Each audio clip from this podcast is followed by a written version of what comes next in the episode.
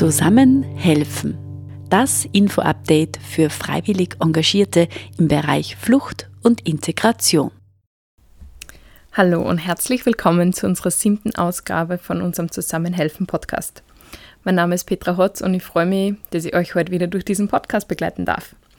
Heute habe ich die Isabella zu Gast und sie ist Lehrerin an einer neuen Mittelschule und wir wollen uns heute darüber austauschen, wie es ist, Schülerinnen mit unterschiedlichen kulturellen Prägungen zu unterrichten, was Integration bedeutet oder was es auch nicht bedeutet und wie auch freiwillige Menschen ähm, Schülerinnen mit Flucht- und Migrationshintergrund im Bereich von Schule unterstützen können.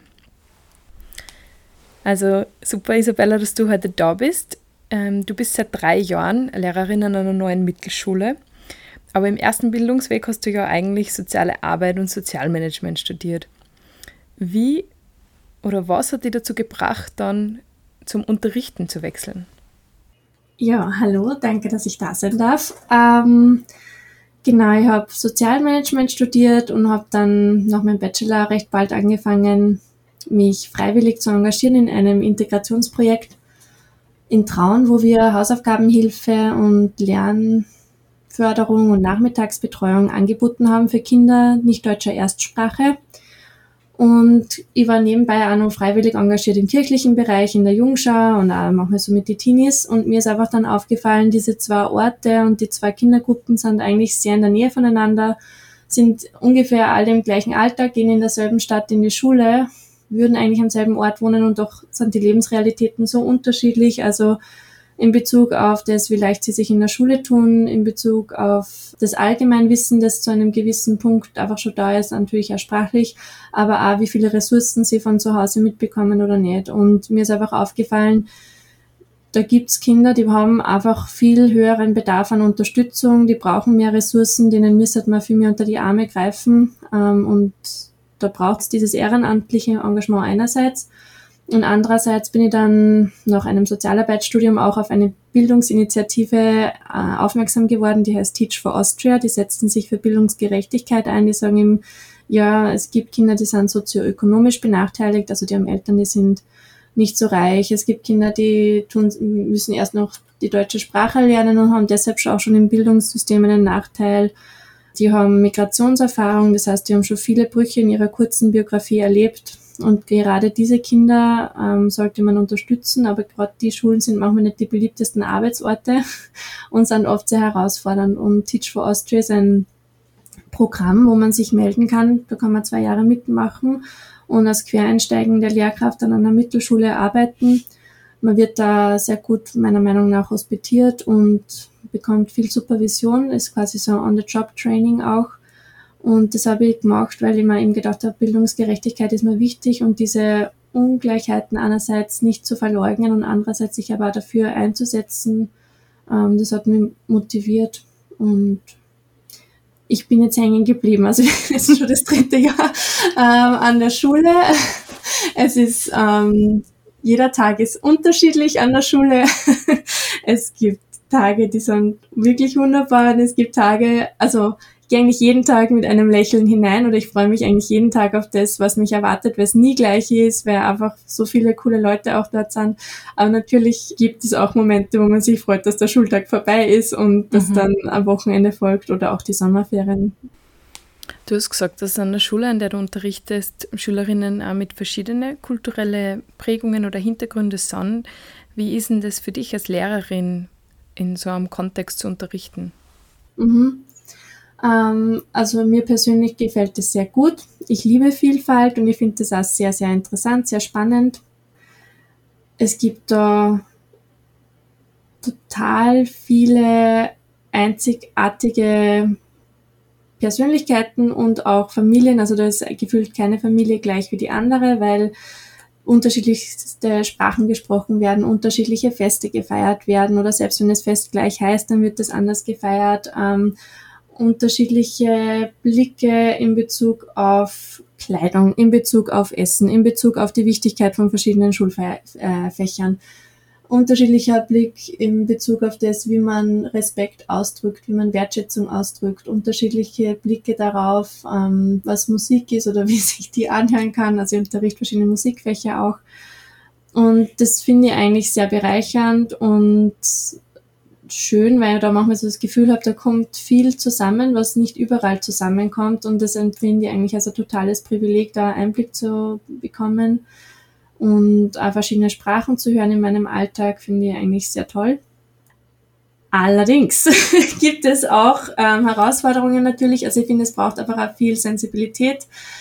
Ähm, man kann mit Unterschieden immer unterschiedlich umgehen. Man kann sie als, als eine Ressource sehen, als etwas, wo man was lernen kann. Aber man kann Unterschiede natürlich auch ähm, manchmal als etwas sehr Störendes wahrnehmen. Und ich glaube, das kommt halt immer auf die Haltung drauf an, wie man Vielfalt betrachten möchte. Also mir fällt es zum Beispiel auf in Deutsch und das unterrichte ich auch, wenn wir dann Medien konsumieren, dann gibt es da unterschiedliche Meinungen dazu, wie sicher österreichische Medien in ihrer, also wie gut die Quellen sind von Radio oder Zeitungen, ähm, wie die Berichterstattung ist, auch wie man das Gelesene oder das Gehörte überhaupt wahrnimmt. Und ich glaube, dass das ganz wichtig ist, da auch im Unterricht den Raum zu öffnen und zu sagen, jeder hat hier grundsätzlich die, das Recht, seine Meinung zu äußern und wir wollen hier auch zu einem Dialog finden und zu einem Miteinander finden, wo man über verschiedene Ansichten redet. Und das finde ich eigentlich auch sehr spannend, manchmal auch herausfordernd, aber unterm Strich finde ich es eine große Bereicherung cool zu hören, dass dir die Arbeit auch so Spaß macht. Eingangs hast du auch erwähnt, dass du beim Integrationsprojekt involviert warst. Was bedeutet denn für dich persönlich Integration? Wie würdest du es definieren? Ja, ich finde das immer ein bisschen schwierig, das so zu beantworten.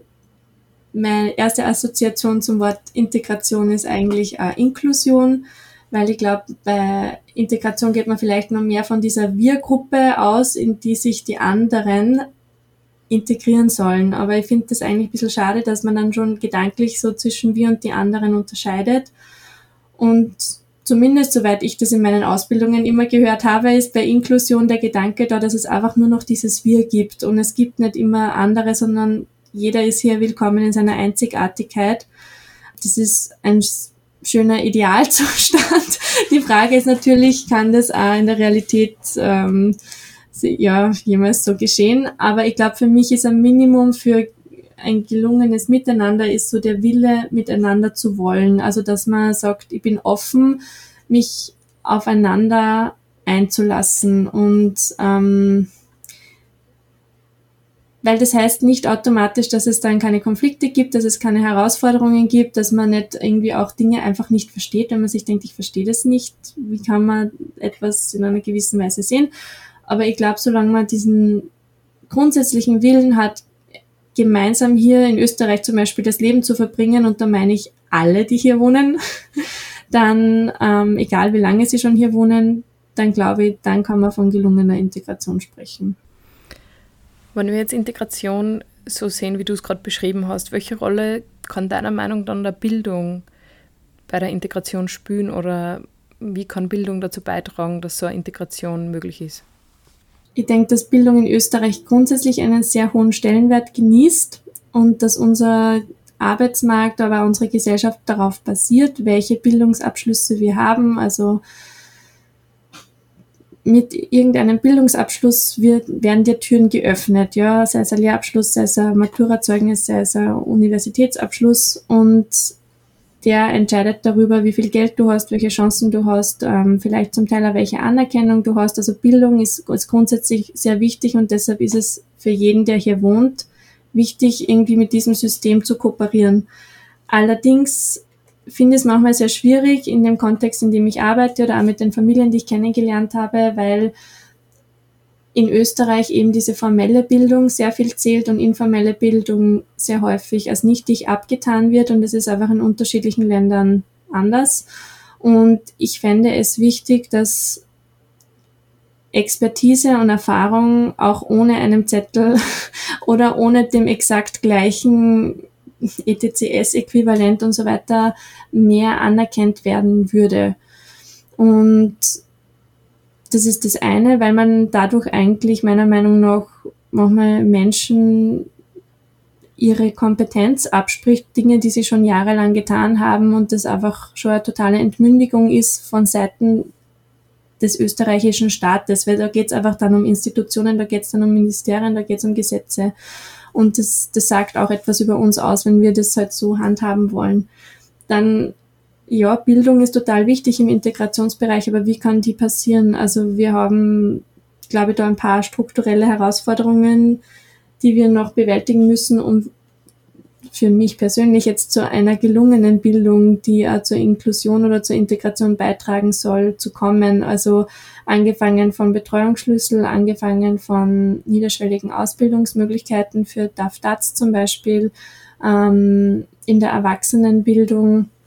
Also jetzt nicht nur, ich bin mehr im Kinder- und Jugendbereich natürlich tätig, aber ja, auch da.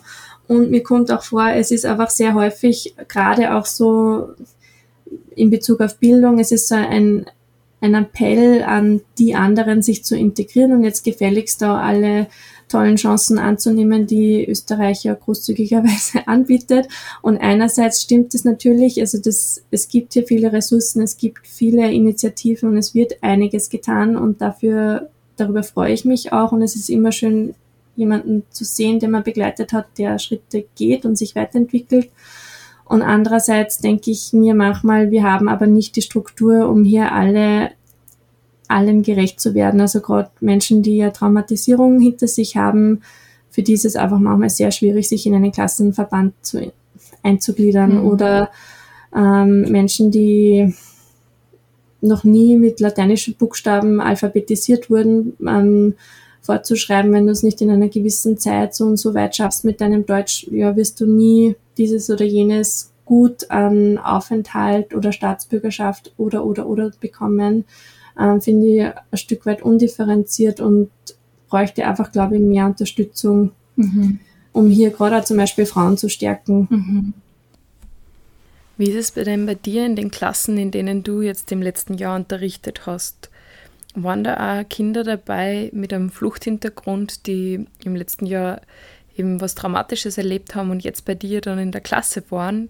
Und wie war das zum Unterrichten oder wie hat sich das auf die Klasse ausgewirkt? Also wir haben auch in diesem Jahr geflüchtete Kinder bei uns an der Schule dazu bekommen und auch in den Jahren davor. Die kommen aus unterschiedlichen Ländern, aus Syrien, aus Afghanistan, aus Tschetschenien, aber auch eben jetzt aus der Ukraine zum Beispiel. Mm, zum einen, glaube ich, ist es für die Kinder oft nicht so leicht. Jede Fluchtgeschichte ist natürlich unterschiedlich, aber es gibt viele Kinder, die auch, ich bin keine Psychologin, aber wo ich schon denke, dass sie Traumata haben von dieser Erfahrung. Das heißt, es braucht einfach sehr viel Sensibilität von Seiten der Lehrkraft, aber auch von Seiten der MitschülerInnen, dass man da aufeinander Rücksicht nimmt das ist sehr schwierig, das pauschal zu beantworten, aber ja, das, es ist herausfordernd, weil man einerseits vielleicht kann Schule so viel Struktur in den Alltag bringen und so etwas Alltägliches, so etwas nicht Bedrohliches herstellen. Also das ist uns ja während Corona, glaube ich, so stark aufgefallen. Auf einmal hatten Kinder und Jugendliche so wenig strukturierten Alltag. Und das ist, glaube ich, ein großes Asset von Schule, es ist einfach klar, du gehst zu einem gewissen Ort, da gibt's diese und jene Lehrer, es gibt ein paar Fächer und es gibt so ein paar Grundregeln und da gehst du einfach einmal in der Früh hin und am Nachmittag gehst du nach Hause. Und, und gerade wenn man eh schon jegliche Orientierung vielleicht und jeglichen Alltag verloren hat, kann das auch gut sein. Allerdings glaube ich eben, es ist wirklich notwendig, dass man da sensibel ist, nicht einerseits nicht laufend etwas zu thematisieren, ähm, andererseits auch Raum zu geben, wenn Leute einfach besondere Bedürfnisse haben und nicht in der Gruppe gleich mitmachen können wie andere, weil einfach da auch viele verschiedene auslösende Elemente vorkommen können. Was mir aufgefallen ist in Bezug auf die Schülerinnen, die davor schon da waren, dass also viele von meinen SchülerInnen spielen gewaltvolle Computerspiele und machen auch oft Witze über ähm, Schusswaffen oder über den Tod oder zum Teil auch über den Krieg, also vor allem ist auch beim Ukraine-Krieg, wie das aufgekommen ist, bevor der wer gekommen ist, da waren halt dann also Kriegsfantasien, die die Kinder halt dann einfach sagen, weil ja, Kinder reflektieren da vielleicht nicht jedes Mal so, ist auch in Ordnung, die sagen halt, was sie sich denken. Und da habe ich schon das Gefühl gehabt, dass da eine Reflexion dann stattgefunden hat an dem Punkt, dass wieder tatsächlich jemand hier saß und man dann versucht hat, manche von meinen Schülern zumindest, an gewissen Punkten taktvoll zu schweigen. Und da haben schon manche einen Schritt gemacht in ihrer Sensibilität oder in ihrer Solidarität. Aber auch am Ukraine-Konflikt bemerke ich oft, dass Schüler das unterschiedlich sehen, also auch die Rolle Russlands zum Beispiel. Und das sorgt natürlich dann schon für Spannungen in der Klasse, wenn da plötzlich jemand sitzt, der eigentlich aus der Ukraine kommt und alles verloren hat und gleichzeitig soll man in Deutsch die Meinungsfreiheit da gelten lassen und jeder kann, soll da so unterschiedliche Ansichten dazu sagen zu irgendeinem Radiobeitrag, wo man die Nachrichten angehört haben und gleichzeitig ja ist es schwierig, da allen gerecht zu werden mhm. und, und es braucht viel Fingerspitzengefühl, mhm. denke ich. Das stelle ich mir wirklich sehr herausfordernd vor. Unsere Zuhörerinnen sind ja vor allem auch Freiwillige, die sie einsetzen für Menschen, die jetzt einen Flucht- oder Migrationshintergrund haben. Wie können jetzt Freiwillige oder Freiwilligenorganisationen unterstützen? Gerade auch Schüler, SchülerInnen im Alltag oder dazu beitragen, dass eben wirkliche Integration, so wie du sie definiert hast, möglich ist? Ich glaube, eine Sache, die grundsätzlich gut ist, ist Lernbetreuung, also kostenlose Lernhilfe. Da gibt es verschiedene Lerncafés von unterschiedlichen Organisationen. Wenn man das mal googelt, glaube ich, wenn man sich vorstellen kann, man hat am Nachmittag nichts zu tun und ich kann Grundschülern oder auch ähm, Kindern in der Mittelschule helfen bei den Hausaufgaben. Das können, glaube ich, sehr viele, die den Pflichtschulabschluss in Österreich selbst erlangt haben.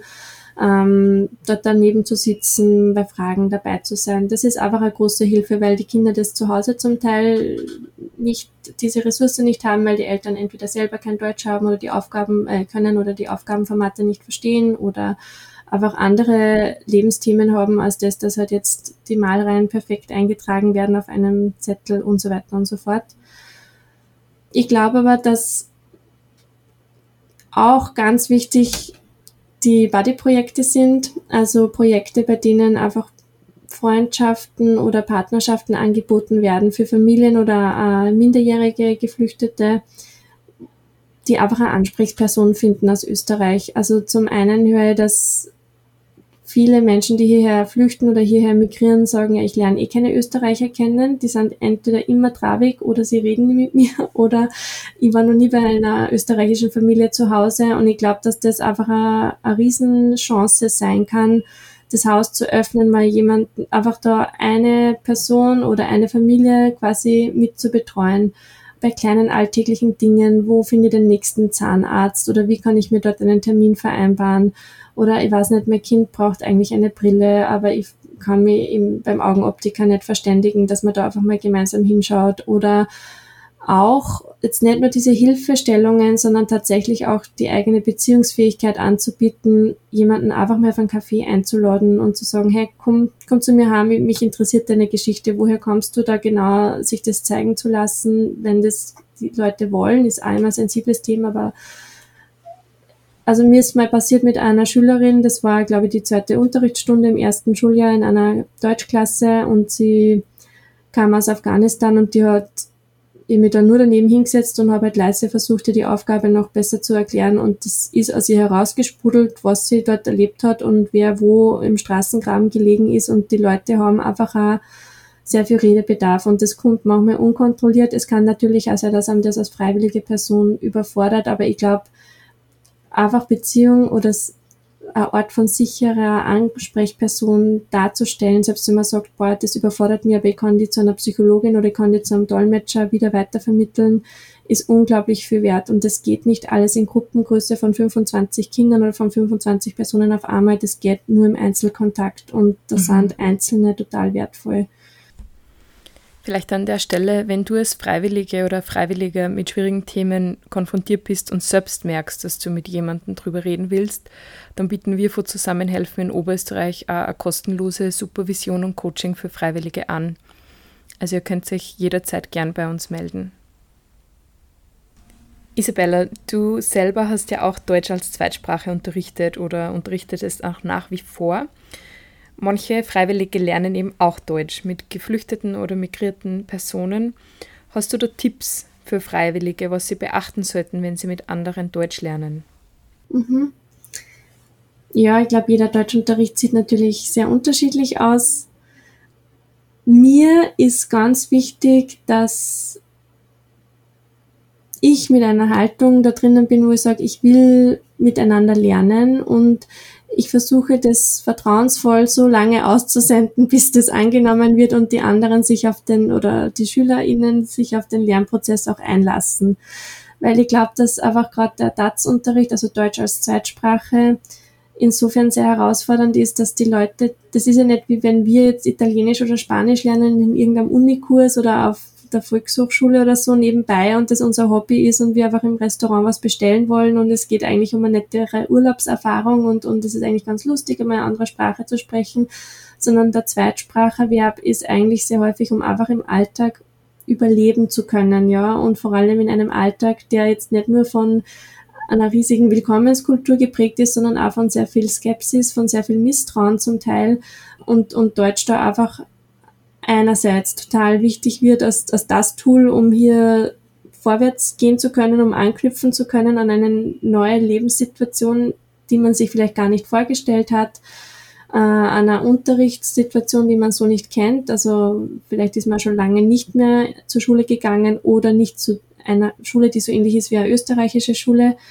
Und das kann einfach sehr einschüchternd sein. Plus, es ist, glaube ich, auch oft so ein Stress in Bezug auf dieses Deutschlernen, weil einfach da die Sprache als Disziplinierungsmaßnahme genommen wird, mehr oder weniger, um irgendwelche anderen Rechtsgüter dann zu bekommen. Und das eigentlich nicht so ideale Vorzeichen sind für ein fröhliches Lernen miteinander.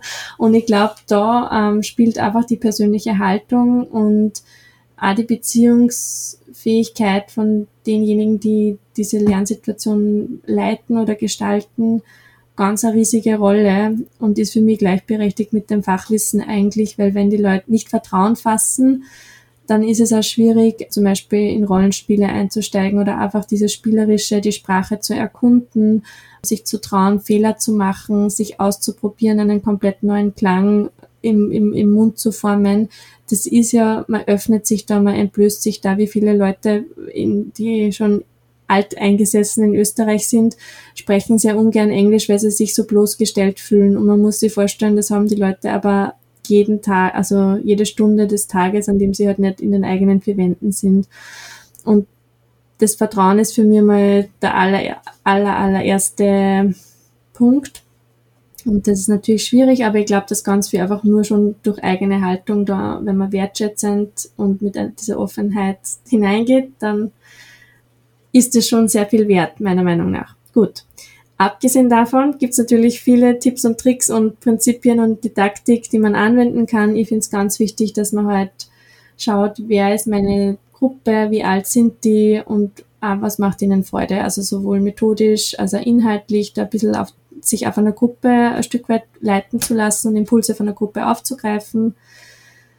Ich finde es ganz wichtig, also gerade im Schulkontext sind die Gruppen sehr heterogen. Das heißt, der Wissensstand oder auch die Lernstrategien sind sehr unterschiedlich. Das heißt, mir ist Material mit Selbstkontrolle wichtig, dass jeder auch selbstständig weitergehen kann und üben kann, also gerade in den Übungsphasen, weil dadurch bin ich als Lehrkraft freigespielt, um mit irgendein Phänomen halt mit irgendjemandem einzeln dann nochmal besser durchzubesprechen. Das finde ich ganz wichtig. Ja, ich bin sehr kreativ, also ich mache sehr gern, also was ein bisschen in Richtung Theaterpädagogik oder Lieder oder Gedichte, weil eben manchmal in diesem chorischen Sprechen oder in dem gemeinsamen Sprechen dann einfach auch dieses Erfolgserlebnis kommt, hey, ich habe mir da was gemerkt, es sind ein paar Sätze auf Deutsch, die ich tatsächlich richtig sagen kann, ich habe diese Sprachmelodie drinnen, ich habe das im Rhythmus gesagt, ich fühle mich nicht bloßgestellt, weil ich es in der Gruppe sage. Ja, oder auch dieses Theaterspielen, wo eigentlich dann oft nicht nur der einzelne deutsche isolierte Satz, der manchmal eben brüchig gesagt wird, da im Vordergrund steht, sondern wo man also viel durch Mimik und Gestik an, an der Kommunikation ausdrücken kann oder halt die dadurch bereichern kann und ich glaube, man fühlt sich dann auch ermächtigt, dass man tatsächlich kommunizieren kann auf Deutsch. Mhm. Und ähm, das ist ein ganz ein wichtiges Momentum. Ja. Isabella, hast du vielleicht einen Tipp, was Menschen machen können, die vielleicht nicht so viel Zeit haben, um sie einzubringen, um zum Beispiel mit anderen Deutsch zu lernen, was die vielleicht auch machen können? Ja, da habe ich schon einen Tipp. Und zwar glaube ich, dass einfach ein allererster Schritt für Inklusion oder Integration sein kann, dass man einfach mal zu Dialogveranstaltungen geht, zum Tag der offenen Tür von der Moschee, zum Tag der offenen Tür von irgendeinem Kulturverein. Einfach einmal mit Leuten in Begegnung zu kommen, die man sonst nicht trifft, äh, Furcht abzubauen, auch gerade in Bezug auf den Islam, dass du einfach einmal man sich erlaubt, sich ein, ein eigenes oder vielleicht ein neues Bild zu, zu schaffen von dem. Ähm, ich glaube, dass da viel, dass da Schätze darin liegen, einander zu begegnen und sich aufeinander einzulassen. Genau. Danke Isabella für deine Tipps und auch für deine Zeit. Danke, dass du heute da warst. In zwei Wochen geht es wieder weiter mit dem nächsten Zusammenhelfen Podcast. Und wir freuen uns, wenn ihr wieder mit dabei seid. Bis zum nächsten Mal. Tschüss. Ciao, danke.